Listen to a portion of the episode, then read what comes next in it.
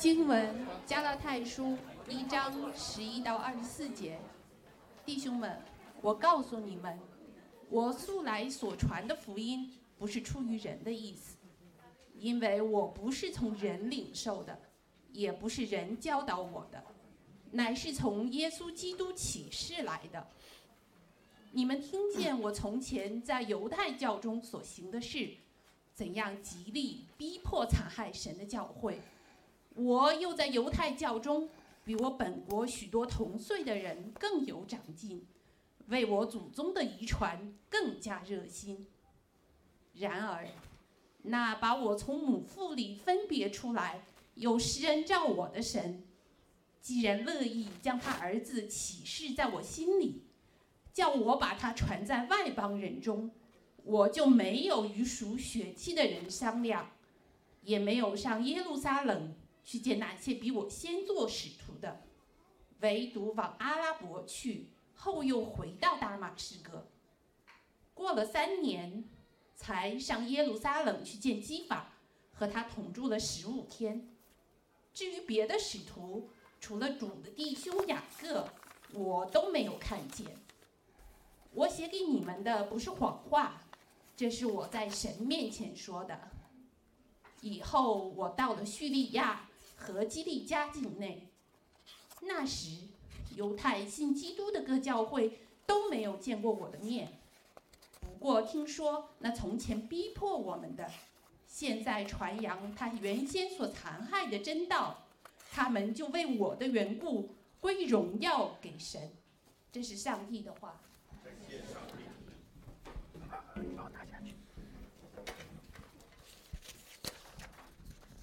好。城市生命教会的弟兄姐妹，来听福音的朋友，尤其是第一次来的，很高兴和各位能够一起用诗歌、用祷告、用奉献、用打招呼的方式，此刻用听讲道的方式来敬拜上帝。我想每一次在这间教会都会见到新面孔，我们每一次在这个城市里面也会见到新面孔，我们会打招呼，我们会搭讪，然后我自己呢就很喜欢跟司机聊天。前阵去陆家嘴约了弟兄姐妹一起吃饭。我就路上和那个网约车司机聊天，那个司机开的又快又稳。当我叫到他这个车的时候，从数值上来看，他已经有两千多个评价了，说明是一个老司机。但是从分数上来看呢，他只有四点五分，说明不是特别的好。然后司机就特别能聊嘛，然后就跟我聊聊聊聊聊，问我年终绩效怎么样。我说做传道人没有人绩效我，只有神绩效我。然后我说你很关心我的绩效吗？他说对啊，我也很关心我的绩效，要不回头给我一个好评吧？真的是不失礼貌的求好评。嗯，然后我就会问他，我说一，我觉得你开的又好又快，然后路也很很熟，然后又能聊，那为什么分数不是特别的高？而且显然你是挺在乎分数的，对吧？然后老司机就是老司机，他给了我一个出乎我意料但合情合理的答案。他说：“差评和司机的能力无关，和路况和或者乘客的行业情况有关。”他说：“我在延安路隧道里面堵了十分钟，乘客就不开心，就开始质疑我选路的水平，而不是实际上路的拥堵。”任凭我每次上车的时候跟他说我会按照导航走啊，这句免责的话没人会听的。人家只是因为说这个环境不好，我就不爽，然后我就迁怒于司机。他说甚至，而我都知道去年下半年肯定行情不好。他说我陆家嘴跑得多嘛？我说为啥？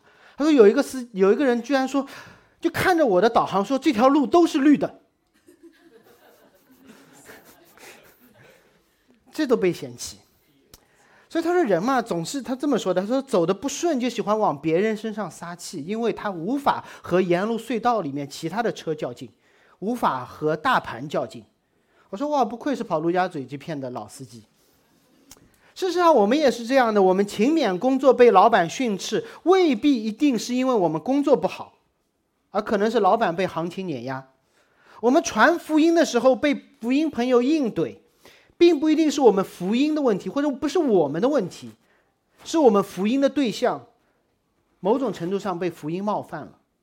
上周我们说了，能够冒犯人的是福音的恩典，保罗也是如此。当他所传的那个福音冒犯了犹太律法主义者的时候，那群人没办法跟上帝较劲，没办法否认上帝的律法，于是他们就对保罗发起了人身攻击。在加拉太书的开篇，保罗一直在做自我介绍，强调他自己使徒的身份，强调他福音的来源。为什么？我们无法听见加拉太教会对于保罗的质疑的那些言论，但我们可以通过保罗书信当中感受得到加拉太教会在否认这位使徒的身份，对他所传的那个福音开始挑战。信上帝的问题，最后又落到了某一个特别的人身上。那我们就来看使徒保罗是如何回应加拉太的信徒，他们被福音冒犯。而针对保罗发飙。今天的这段经文让我们看到一个虚假、错误的信仰的一个表现，就是专注人的问题、人的因素。这段经文让我们看到真正福音的本质，就是托人的名，而看到一个超越人的福音。最后，他描绘了一个纯正信仰的结果，就是真正的信仰一定会修复人的问题。我帮助大家对比一下加拉太的信仰和保罗的信仰。加拉太信仰看人不看神，于是人和人之间就出问题；保罗的信仰是看神不看人，于是人和人之间的关系就变好了。我再说一遍，有点绕啊。加拉太看神不看人，最后人的问题被解决；而保罗，哎，不不，sorry，说错了，绕错了。加拉太看人不看神。于是，人的问题就出现。保罗呢，看神不看人，最后人的问题被解决。拿开车的例子来说，如果你每个人都遵守交通规则，大家的路都很顺；如果你只看边上的车来决定你怎么开，所有的问题都会产生。所以今天我们的顺序就是假福音看人，真福音看神，而真正的福音。一定会带来人的和好。让我们进入今天的第一个方面：虚假的信仰，强调人的因素。加拉太书似乎在回答加拉太教会对保罗的质疑。保罗一上来就说了三个不：我所传的福音不是出于人的意思，因为我不是从人的领受，也不是人教导我的。大概你可以想到加拉太的异端分子对保罗的质疑是什么？你唯独恩典的那个福音到底是谁的意思？你说，到底从哪里领受的？你说，到底是谁教你的？你给我说清楚。这三个问题的本质是同一个问题，出于同一个原因，那就是保罗所传的福音和当时教会所相信的那个故事不一样。保罗用福音冒犯了众人，加拉太人用律法迎合众人的习惯。保罗讲完就走了。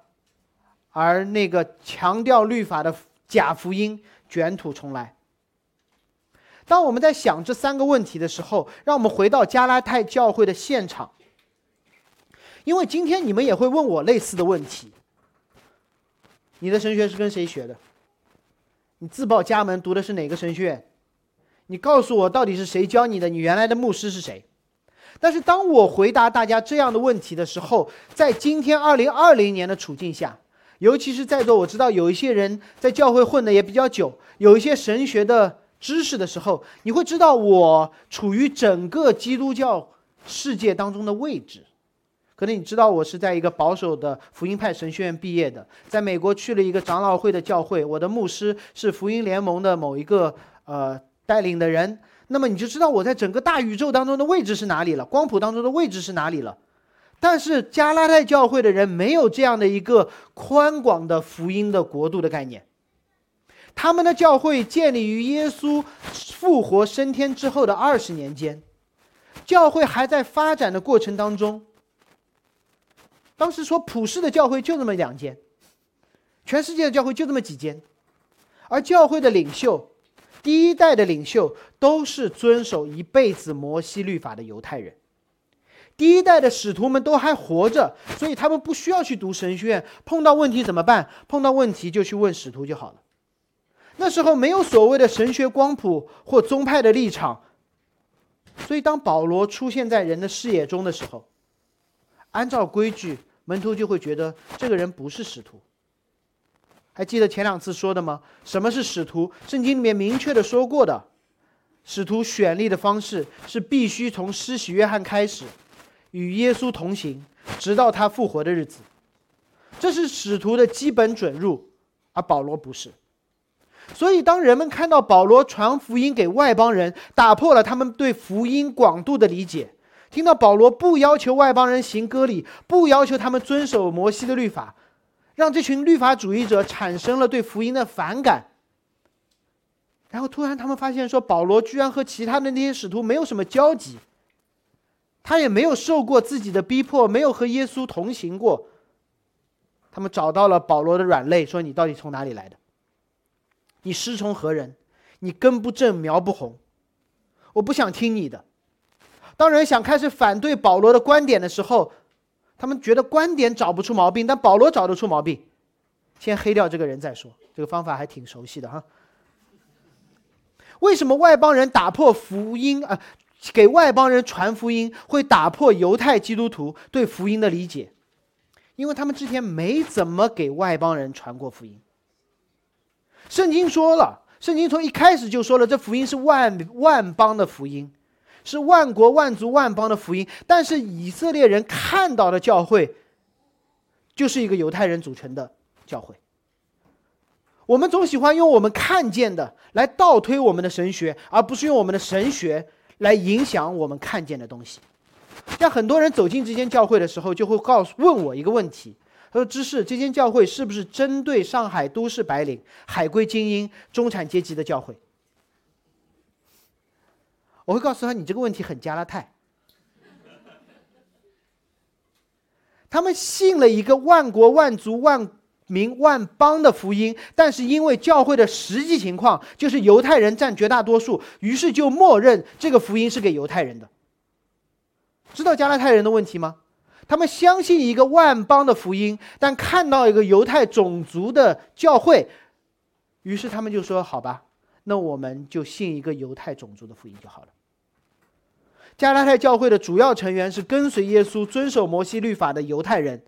于是，当保罗开始传讲一个靠恩典、不需要靠律法，不是不守律法啊，是不需要靠律法的，超越种族、达到外邦的福音的外邦的福音时，就有人开始了，开始质疑了，因为这突破了他们的经验，哪怕符合摩西的律法。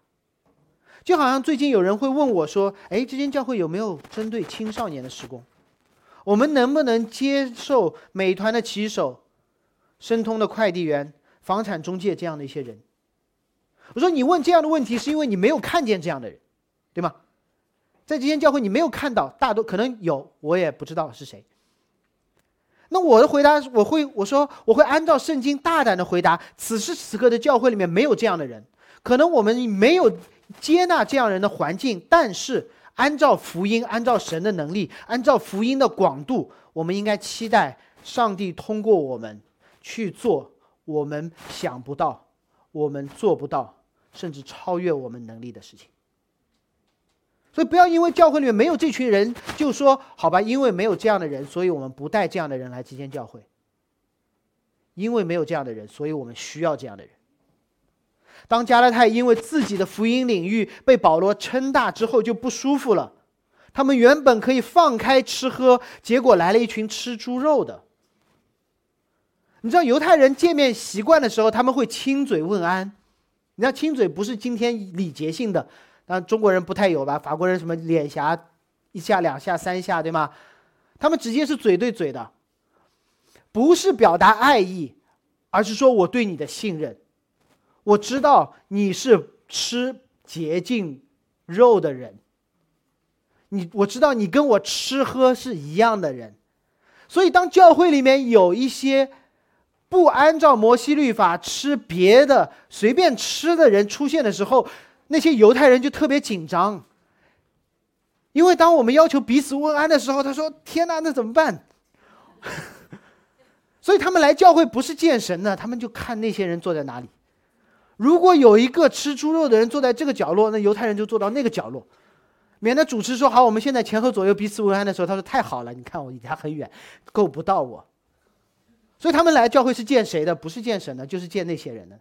见到他们就远远躲开，他们浑身不舒服，不是因为我们信的不是一个同一个福音，而是因为我们的背景真的不一样。更何况保罗的这个福音，让这群犹太人上半辈子或者连续四百年历世历代的努力付之一炬。什么叫这些努力付之一炬？耶稣出生之前，希伯来人都经历了什么？四百年，上帝的沉默。那是他们的盼望是什么？他们怎么称呼自己为亚伯拉罕的后裔、大卫的子孙？大卫的国已经没有了，坐在宝座上的那个人，要么是马代波斯，要么是罗马帝国，没有一个是大卫的子孙。亚伯拉罕的后裔呢？亚伯拉罕说：“我要祝福你，使你成为万国的祝福。”结果呢？他们自己没有得到祝福，还在求一个外邦的君王能够对我稍微好一点。那一刻，所有与上帝的纽带就是摩西的律法。他们怎么证明自己是希伯来人，是亚伯拉罕的后裔？因为我们有摩西的律法，这样才能和外邦做一些分别，作为期待上帝眷顾他们的记号，好让上帝来的那一天，重新做王的那一天，他们说：“你看，你看，我，我，我，我这么多年遵守你的律法。”我坚持下来了。律法当中有三件事情，让他们能够公开的见证，说明他们是属神的儿女：安息日、饮食的条例和割礼。可能你们没有意识到，割礼是一个公开的见证，因为在罗马的时代，时代洗澡是公共的，公共浴室。所以，只要你在参与公共生活，人一看就知道，说这个人身上有亚伯拉罕子孙的记号。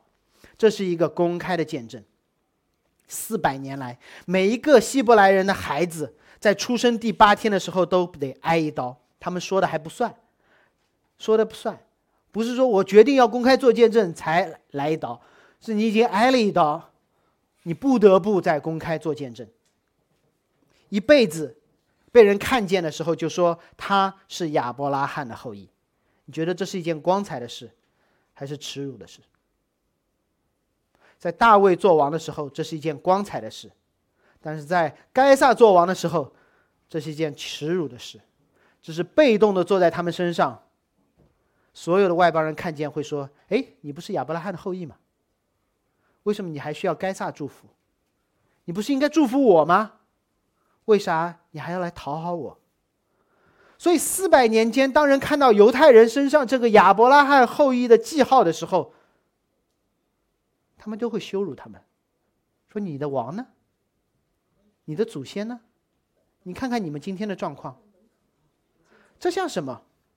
这好像四百年。你仔细想一下，中国历史今年二零二二年，四百年前是什么时候？明朝，对明朝。结果明朝亡国了，每一个明朝的后裔，汉族人，对吧？说好，今天开始，每一个小孩出生八天，我们在他背后刺四个字，脸上刺四个字，公开不是精忠报国，反清复明，公开做见证，因为之前的人应许某某某子孙要坐在王位上。好，每个小朋友也没办法，只能脸上挂四个字，反清复明。在清朝，我觉得清朝到后来也不会去打压他们，会嘲笑他们。说你啊，反清复明来，所以每个孩子都觉得这个记号是一个羞耻，就像四百年犹太人是以他们身上的割礼为羞耻，但好像又不得不做，不是不得不做，是没办法，不是我决定的，我爸妈决定的。于是他们带着一些仇恨，让自己的孩子也受割礼，你爸受割礼，你也得受割礼，没办法。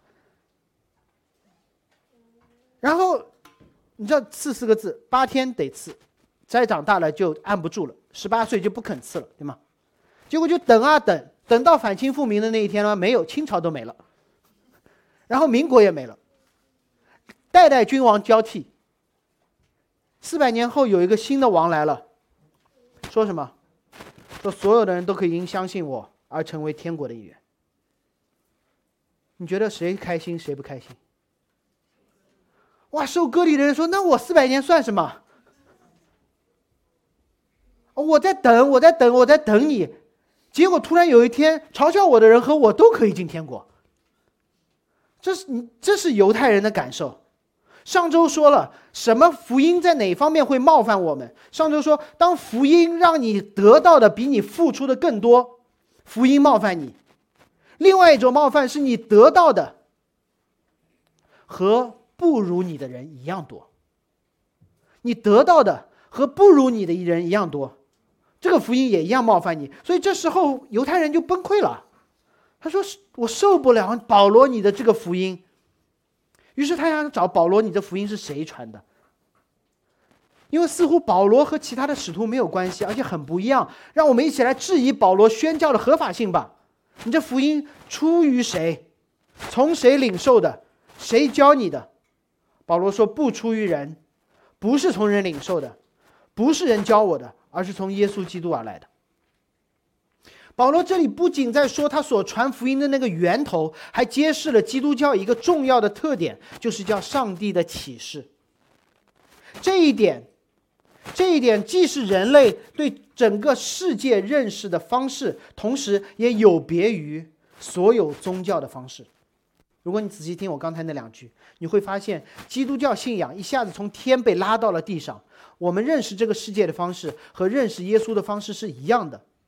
同时，和所有其他的宗教当中被拔出来鹤立鸡群，因为基督教信仰的认识论和所有的宗教不一样。没错，我们是怎么认识这个世界的？是我们觉得好就相信的吗？是我们拍脑袋想出来的吗？你拍脑袋想出来，上海是中国东南沿海的一个城市吗？不是，你是被告知的。你拍脑袋想出来，哪怕你没有见过，你会相信大洋彼岸有一个叫美利坚的国家。这是你愿意相信的吗？不是，是你被告知，并且你凭信心相信的。牛顿拍了脑袋说：“我想出来，我愿意接受牛顿三定律吗？”不是的，是这个自然界告诉他，并且他发现总结出来的。我不说这些大事，常来我们教会的弟兄姐妹，你怎么看？隔壁那间小房间里面有一个女的，小女孩管我叫爸爸，然后你怎么相信我们是父女关系的？你看过我们的 DNA？检测报告吗？都没有，我都是凭信心相信她是我的女儿的。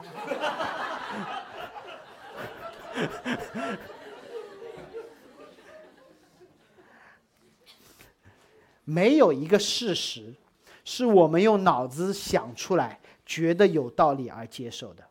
只要有事，只要是事实，就不会因为传播者而改变，不会因为人的因素而变得更加的真实。事实就是事实。保罗按照基本逻辑，反传统的告诉大家一个事实：我所传的基督教是客观的事情，跟人没有关系，不需要人的背书。我所传的福音是被告知的。有没有想过，如果一个宗教、一种信仰是人说了算，是好人说了算，那会变成什么？那会变成一种榜样的追求。我希望成为那个榜样，我希望超越那个榜样。结果怎样？告诉你，保罗现身说法，告诉逼迫他的犹太人，加拉太的犹太人：如果你们的信仰是人本主义的，那你就听听我保罗的故事。他说：“你们听见我从前在犹太教中所行的，怎样极力逼迫、残害教会。”保罗说：“这是人本主义信仰带来的结果。”你用臭名昭著来形容，毫不为过。保罗，我看到有人殉道，我就开心，积极逼迫教会，不仅冲教会的主日，还进到人的家中去抓捕；不仅进到人的家里面去抓捕，我还跨省追捕。大马士革的路上就是这个原因。保罗道出了他如此极力逼迫、残害教会的原因。十四节，他说：“我在犹太教中，比我本国许多同岁的人更有长进。”为我祖宗的遗传更加热心，这是保罗真正的信仰。保罗真正的信仰不是那个上帝，不是摩西所告诉人那个自有拥有的上帝。保罗的信仰是他本国同岁的人和他的祖辈。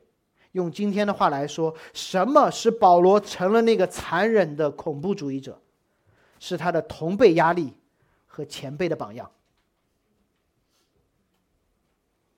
保罗一定要比同辈做得更好，他们的同辈遵守律法，我遵守的更严；他们同辈学习律法，我要找最好的律法学校；他们同辈找到了好老师，我要找最好的名师，我还要超越他的名师，我的名师。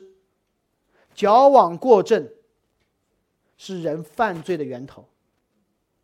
你可能以为不遵守律法是犯罪的源头，矫枉过正是犯罪的源头。当上帝对亚当夏娃颁布律法说：“树上所有的果子你们都可吃，唯独那棵树上的果子你们不可吃。”夏娃说什么？不可吃，还不可摸。夏娃做的事情是什么？不是否认，觉得上帝律法不是不遵守上帝律法。夏娃说：“我遵守的比你要求的更好。”潜台词是神，你的律法不够。所以保罗说什么？同辈做得好。我要做的更好，祖辈做得好，我要做的更好。然后保罗在律法主义的道路上不断的卷啊卷，卷到一个地步怎么办？我怎么才能做到极致的好？我不仅让自己做得好，还要把那些比我做的差的人通通干掉。尤其要干掉那些宣扬自己什么都不做都能够得救的人。如果他们是说说是真的，那我算什么？你知道为什么保罗拼命的逼迫那些因恩典而得救的人吗？因为如果因为恩典就可以得救，保罗这律法主义、律法守的最好的人，他的身份就完全的崩塌，他所做的一切就没有任何的价值。保罗受不了恩典的福音，因为没有他遵守律法，没有他那么严格遵守律法的人，可以得到一样的恩典，那么保罗算什么？加拉泰也有一样的问题。二零一四年，可能有人听说过，我在申请神学院。虽然工作了十多年，然后要去考托福并不容易，很感恩教会里面有姐妹专门帮人辅导怎么去写作英式写作，他就专门免费给我辅导。还有一个弟兄说：“我看你天天混在人堆里面，就肯定不会认真。”我在滴水湖有一个房子空着。你过去闭关，然后真的开车去滴水湖，然后认认真在那里刷题。教会里面很多的弟兄姐妹为我祷告，有些祷告让我走不成，有些祷告让我走成。不管怎样，最后，呃，太太可以做见证，我的成绩刚好够，然后我的成绩出成绩那一刻刚好踩上了奖学金的截止日期。然后最后有一天，我的录取通知拿到了，我的奖学金也拿到了，我就顺理成章的要去读神学院了。当这个消息，然后教会弟兄姐妹也拼命的奉献给我，没拼命的奉献，努力的奉献给我，支持我去读神学院。你觉得这一刻我应该感恩还是自豪？不管怎么样，是一个神，是一个传道人，总该表面上面就是很感恩。我说感恩神，我不仅感恩那一刻神给我了那么多供应，我感恩神一路上面的带领，感恩神你让我的工作当中始终接触英文，所以没有掉了，能够去面试呃英试，感谢神你给我，哪怕在门招之前就已经积累下了这些人际关系，我原本工作上的合作伙伴，一个我的客户的老板给我写了一封推荐信。啊，神，我感恩你让教会的弟兄姐妹来帮助我，不管是帮助我考试，还是帮助我去支付学费。然后感恩主，你让招办的人也很关心我，然后及时的处理我的材料。啊，全是感恩，全是感恩，都是唯独你的恩典。到了学校呢，还有人哦，还感恩说你让这么多的弟兄跟我一起来确认我的护照。然后到了学校，学校的校长助理就说。啊，何知是，你拿到奖学金，而且很不容易，上帝的恩典把你带到了美国。今天晚上你受邀来到校长家吃饭，哇，我觉得特别开心。说啊，你的恩典不断的来，让我今天来时学校，学校才一个礼拜，就可以去校长家吃饭，而且还有车接送，太好了，开心的不得了。然后到了校长家，我碰到了另外一个同学，我说，哎，你是怎么来的？他说我信主四年，刚好符合申请的标准。我丢了工作，不知道该干嘛。然后我就考了个托福，分数也够。发现还有奖学金，我就申请了一下，他们也给了。然后我就来了。然后我整个人就不好了。深深的体会到加拉太人的感受。之前所有的感恩都没有了。我说神怎么可以这样？那我之前的那些算什么？神说：“你说算什么？是你努力得来的，还是我赐给你的？”保罗告诉加拉太教会：“我可以体会你们的感受，但是你看看曾经的我，是生活在仇恨中，还是生活在感恩中？你就知道人本主义的信仰结果如何。这个人可以是你的同辈，可以是你的祖辈，也可以是你自己。当你关注人的时候，你就会进入这样的苦读，彼此的逼迫、痛苦。所以主耶稣对保罗说什么？你用脚踢刺是难的，你自己知道心有多痛。那么正确的信仰是什么？保罗在十五节用了一个“然而”，来归正加拉太的眼光。他说：“然而，那把我从母腹中分别出来，又施恩招我的神，乐意将他的儿子启示在我心里，叫我把他传在外邦人中间。”我们看到一个明显的切换。保罗之前一直在说“我，我，我，我在犹太人中，我的同岁的人，我的祖宗。”而在“然而”之后，保罗讲述的是真正信仰的基础，不是我，而是神。这是今天要说的第二点。第一点是错误的信仰是人本主义的，正确的信仰是神本主义的。这神本到一个怎样的地步？我们看到后面一大堆的动词，把我从母腹中分别出来，招我，把我乐意把儿子启示给我，让我传在万邦。圣经学习时刻，下面再教如何读圣经。现在教你如何读这一段经文。如果你用微读圣经查一下所有的这些动词，你会发现只有一个动词，其他的都是分词、什么动名词，让英文啊去形容的，只有一个动词，就是乐意。神乐意把儿子启示给我们，这是神要做的事情。而这个神是把你从母腹中拣选、呼召你的神。目的是让你传福音给外邦，而这个乐意是神的唯一的动词，而这个动词和神对耶稣说：“这是我的爱子，我所喜悦的”是同一个词。那我们帮助大家想一下，上帝喜悦把他的儿子传给我们，意味着什么？我们有很多很多的动作，我们总会把这个喜悦、那个喜悦、这个动作、那个动作来问一个为什么，好知道那个终极的喜爱是什么。如果你在面试，老板问你你为什么要这份工作，啊，这个问题真的是灵魂拷问，因为钱多嘛，离家近嘛，不加班嘛，所以你是喜欢这个工作，还是喜欢钱，喜欢安逸，喜欢节约时间，有自己的生活？当你在谈婚论嫁的时候，你为什么喜欢我？因为你有钱嘛，所以你是喜欢这个人，还喜欢他的钱？因为你美嘛，你喜欢他这个人，还是觉得他的美带出来让你长脸？所以，当我们不断问的时候，我们才知道我们真正喜欢的是什么。让我们来这按照这样来理解一下，上帝说我喜欢把儿子启示给你是什么意思？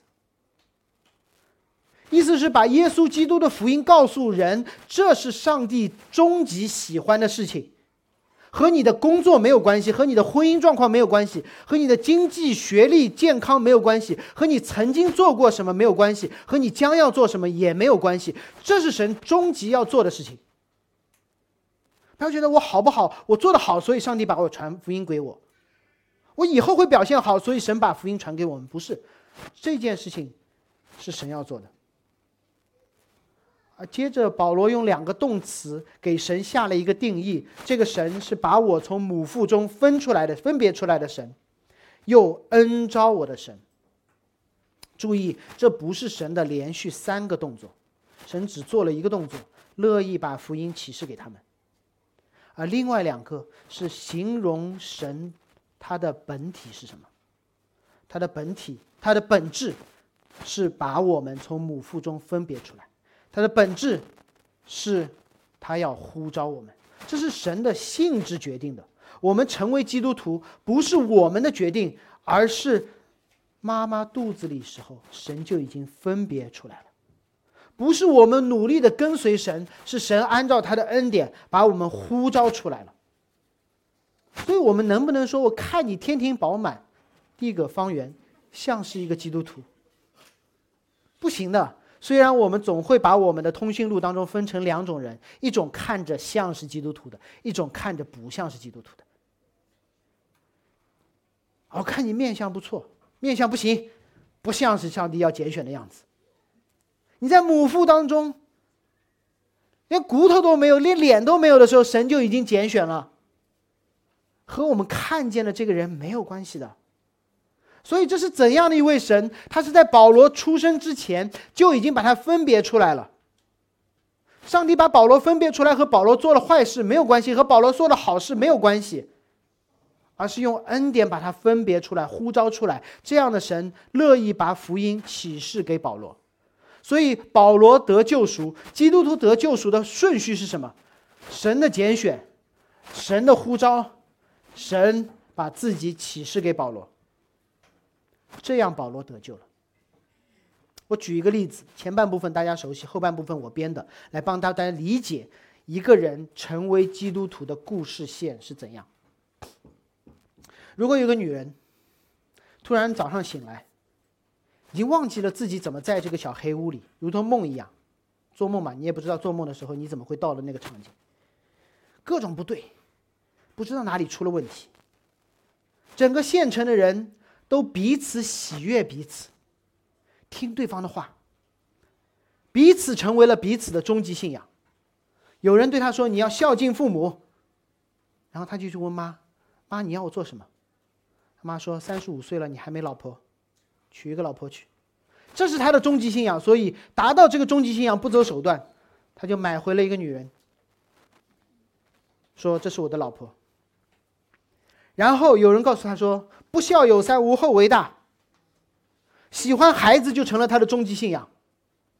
于是这男的就拼命的生，拼命的生，拼命的生，生了八个。因为他喜欢孩子，喜欢孩子成为了他的终极信仰。然后有人告诉他说：“你看隔壁张三，在网上卖惨，生活无忧。”于是这个男人就开始喜欢被动收入，这个成为他的终极信仰。开始到处晒自己的惨，真的还挣到了钱。然后这女人发现说，这个整个城市里面，整个县城里的人，他们都喜欢彼此，他们都关注同辈，他们去效法榜样。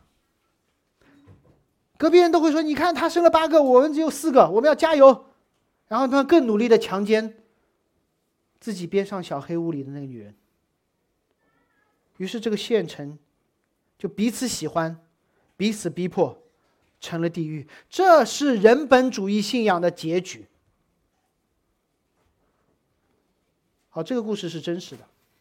我要说下半段：如果有一天，有一个人冲进了这个村子，救出了那个女子，花了巨大的代价治好了她的病，倾家荡产，然后发现她的肾衰竭，捐一个肾，她的血不够，抽我的血。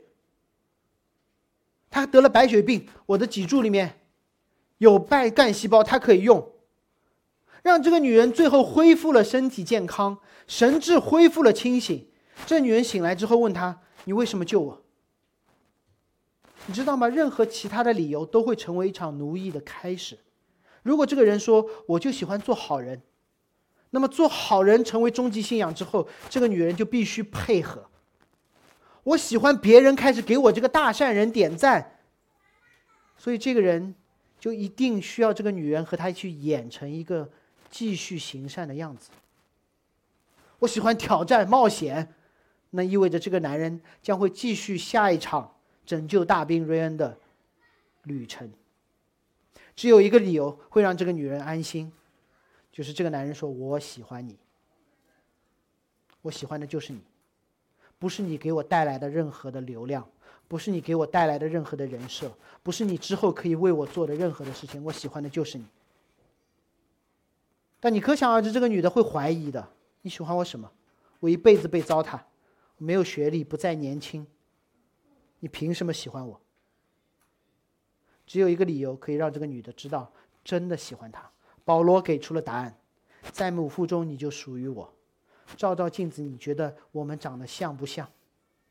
圣经说，人是按照神的形象所造的，一个父亲如果要救自己的儿女，需要什么额外的理由吗？不需要了，这是终极目的。不需要什么回报吗？不需要的，这是终极的目的。上帝拯救按他自己形象所造的儿女，需要什么回报吗？需要什么好行为吗？需要和人商量吗？不需要的。只需要神说：“你就是我的女儿，你按照我的形象造的，不要再问为什么了。在母腹中你就有我的 DNA。”我把流浪受苦的孩子救回来，让他听到真相。这是保罗成为基督徒的过程，这是我们每一个人成为基督徒的过程。在母腹当中被分别，被上帝的恩典所呼召，被福音所启示，好让他们明白，没有一件事是出于他们自己的。在整个救援的过程当中，唯一人做的贡献就是现在最终，在上帝拯救我们的这件事上，我们唯一做的。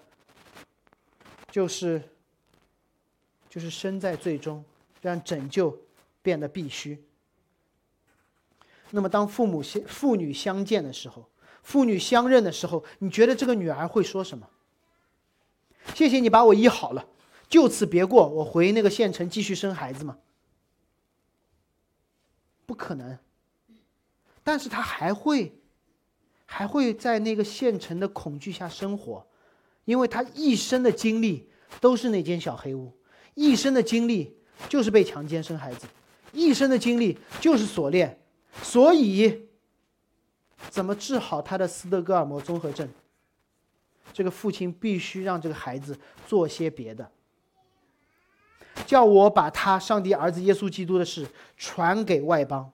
这个父亲会对女儿说：“走，我们一起去拯救更多的像你一样。”曾经被这个世界所拐卖的同胞，这叫传福音。这是一个救赎的完整的过程。上帝不是为了让我们去传福音而救我们，上帝是为了继续救我们而让我们去传福音，免得我们回到那个小黑屋。而在此之前，保罗做了一件很有意思的事情，他没有和属血气的人商量，就是曾经他的犹太同胞。你觉得这个女人？他的父亲对他说：“走，我们一起去传这个好消息。”他会说：“走，等一下，让我去跟我原来强奸我的那些男人商量一下。”保罗说：“当然不能商量。”但他也没有和耶路撒冷和使徒们商量，他去了亚拉伯、阿拉伯和大马士革。这段很有意思。你在我们教会久，你会听到我常说：做基督徒，千千万不要落单，对吗？一定要常来聚会。加入小组，实在不行找你和你工作近的弟弟兄姐妹一起吃个午饭。实在不行我来约你。但你看，既然保罗在这里落单了，他一个人独自在亚阿拉伯，在大马士革。但不要忘记，这是保罗整个过程当中的一部分。保罗在一个反基督教的群体当中，然后他和基督建立了关系，他在阿拉伯与基督同处。然后他和彼得，在建立教会，他和其他的圣徒彼此相认。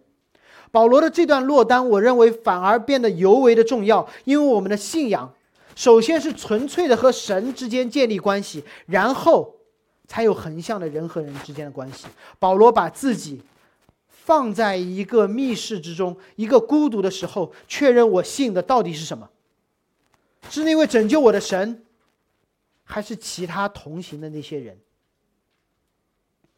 虽然我一再提醒各位，团契关系、教会的群体非常的重要，但这段经文在提醒我们，千万不要把我们身边人的关系看得高过你和神之间的关系。弟兄姐妹的关系非常好，又真实，又有实际的帮助，但是不要把这横向的关系看得比纵向的更加的重要。对，有人说我们这边都是很多海归的教会，对，所以你们当中有很多在美国信主的，楼下教成人课程的那个何小飞弟兄也是海海外信主，川哥也是海外信主的。你知道，在美国大学期间信主的中国人，当他们回到中国之后，还有多少人依旧维持着他们信仰生活吗？或或者像川哥这样的人，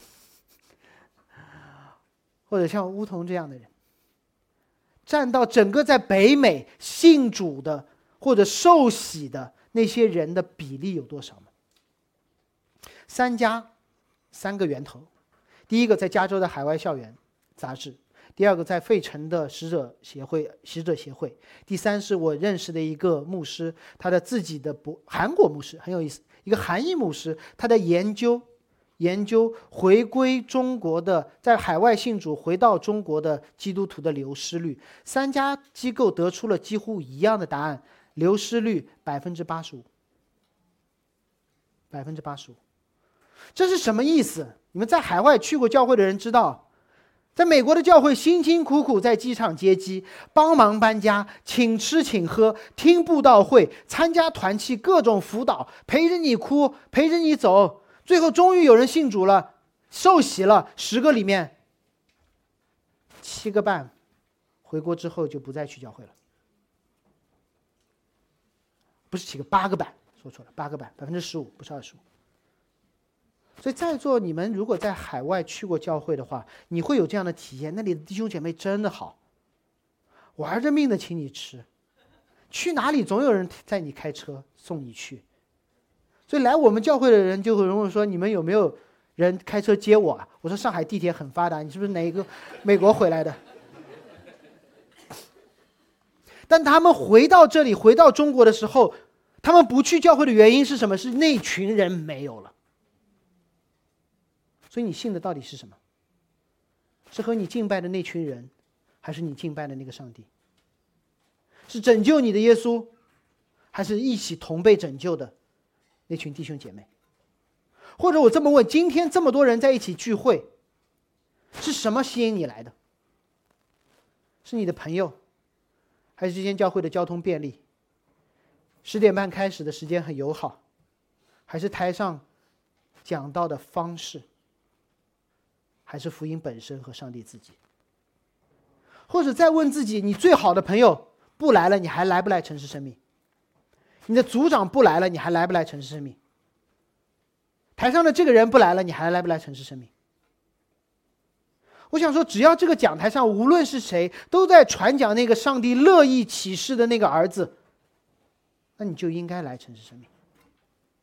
任何一间教会，只要是传讲那死而复活的福音，你就应该去。你知道吗？现在那个摄像头对着的线上的人。有好几个是原来跟我在美国波士顿一起聚会的人，他们回到了国内或者去了不同的地方，但他们每个礼拜天早上还接在我们这里。我对他们的盼望就是你们不要再接了，不要再上来了。真的，一九一九年我离开美国的时候，有个姐妹来找我，跟我差不多年龄，呃，原来做律师的，你就很多的创业经验。他来了我们教会很久，一直没有受洗，然后最后我大概临走前两个礼拜跟他吃了个饭，他说：“只是我很舍不得你，因为在波士顿城市生命那段日子，你激发了我对圣经和福音极大的兴趣和关注。”他甚至说了句话，他说：“我很欣赏你这种高品质、上档次的结晶。”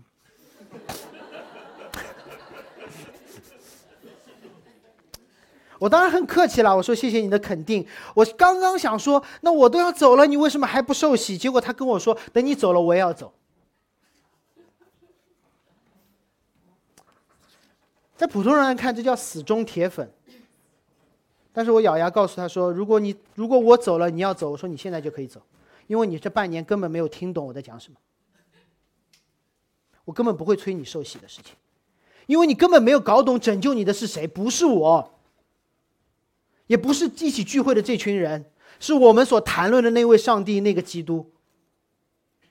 但感恩的是，当我回到中国三个月之后，他在波士顿受洗了。事后我听川哥说的，他们告诉我，受洗见证的时候，他把新来那个传道人批得体无完肤，台下的人都惊了，也不知道他是来受洗的还是来踢馆的。但是很感恩，他最后说：“但是我还是愿意相信那位救我的主。”因为神真的可以用不一样的人传同一个福音。谁没有刚刚开始的时候？谁没有做实习的时候？我也有过，你们没碰到而已。但保罗没有永远的和耶路撒冷隔绝，否则基督教就会变成保罗的基督教和彼得的基督教。三年后，保罗上到耶路撒冷，这是我要讲的最后一点。真正的信仰一定带来人和人之间关系的和好。从外人来看，外邦福音的传播者保罗和耶路撒冷教会的使徒彼得，他们似乎分道扬镳了。使徒行传当中记载，保罗在这三年间在外邦发展的特别好。换作我是保罗，何必回耶路撒冷？何苦回耶路撒冷？因为你要知道，你回耶路撒冷见到的是谁？是你曾经逼迫过的人。他们会怎么待你？你不知道的，是那些耶路撒冷的教会和和加拉太教会和外邦的教会完全是长得不一样的教会。一边简简单，反正吃喝都在一起，都是犹太人；一边什么人都混在一起。保罗没没必要回去，保罗不需要回去，保罗回去一定会付代价，但是他还是回去了。保罗做了一件他不需要做，他需要付代价的事情，为什么？是因为保罗相信，并且向拯救他的主，因为耶稣就是做了一件不需要做、需要付代价的事情。此前，保罗和耶路撒冷教会划清界限，是为了避免大家以为这十二使徒之外，保罗所建立的教会是二等教会。否则，你有没有想过，如果保罗先去耶路撒冷，被耶路撒冷的教会差派去外邦建立教会，那么今天我们这些人永远将成为基督教世界当中的二等公民，犹太人是一等公民。保罗所建立的外邦教会是二等公民，而如果他不回耶路撒冷，那么基督教世界将会有两种教会：一种叫犹太人的基督教会，一种叫外邦人的基督教会。他们我们之间会争一件事情：谁是正统的，谁是更高级的？有你为我，我们不一样嘛。但是当保罗先不去耶路撒冷。建立了外邦教会和犹太教会是平等的教会，在与彼得同住十五天，表示友好。那么这个见证就让人看到了福音的广度，就是教会既有外邦教会，也有犹太人的教会。保罗没有让彼得加入外邦教会，彼得也没有让保罗留在耶路撒冷，他们各自在上帝所呼召他们的领域，显出了福音的宽广。那就是万国万族万民万方，其中有中国人、美国人、犹太人，都属于上帝的教会。而在这个过程当中，保罗付代价，保罗冒风险，保罗让人看到了基督的样子，付代价冒风险与人和好。你知道这些年受国外教会的影响，或本地教会的独立，缺少互动，造成了一个很有趣的现象，就是大家特别喜欢贴标签。你和我不一样的地方在哪里？表现出来就是，当成熟的基督徒来到这间教会的时候，都会很专业的问一个问题：你们是什么宗派的？我自己会用一种外交辞令来回答，说我有宗派的立场，但这是一间相信福音、传讲圣经的独立的教会。之所以这么讲，之所以我避免去强调我们的不一样，是因为当人对福音的广度、深度认识很浅的时候，我们彼此的不同产生的是分裂和指责。只有当我们对福音有更深的认识，对福音的广度有更广的理解的时候，我们的不同才能变成彼此的欣赏和合一。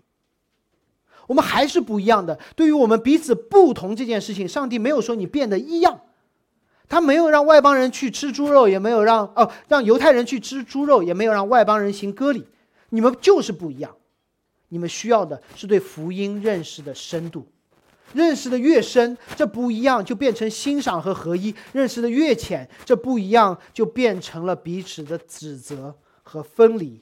这就是为什么保罗等了整整三年，让外邦的福外邦的教会多听三年福音，让耶路撒冷的教会多听三年福音。在此时，他们彼此交接，面对与自己不同者的反应，其实也反映了我们信仰的好坏。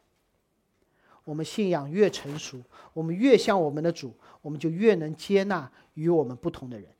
我们的信仰越不成熟，我们越不像我们的主，我们就难以接纳和自己不一样的人。所以，耶稣在信仰上面是最成熟，他是标准。于是，他可以接纳所有的人，与他极其不一样的人，外邦的外邦人，逼迫他的人，钉死他的人，用枪戳他的人，耶稣都接纳他们。所以，如果你在这间教会感受不到被接纳，这不是你的问题，是说明我们还不成熟。为我们祷告，让我们一周复一周的去听那个万族万国万民万方的福音。如果你在这间教会遇到和你不一样的人，请你感恩，因为上帝就是让我我们用这样的方式来看到神国的宽广。如果你发现这间教会里面没有某一种人，就像有人问我们说说，哎，我们有没有青少年施工？我们有没有老年人施工？意味着说我们好像有老年人，但是不多。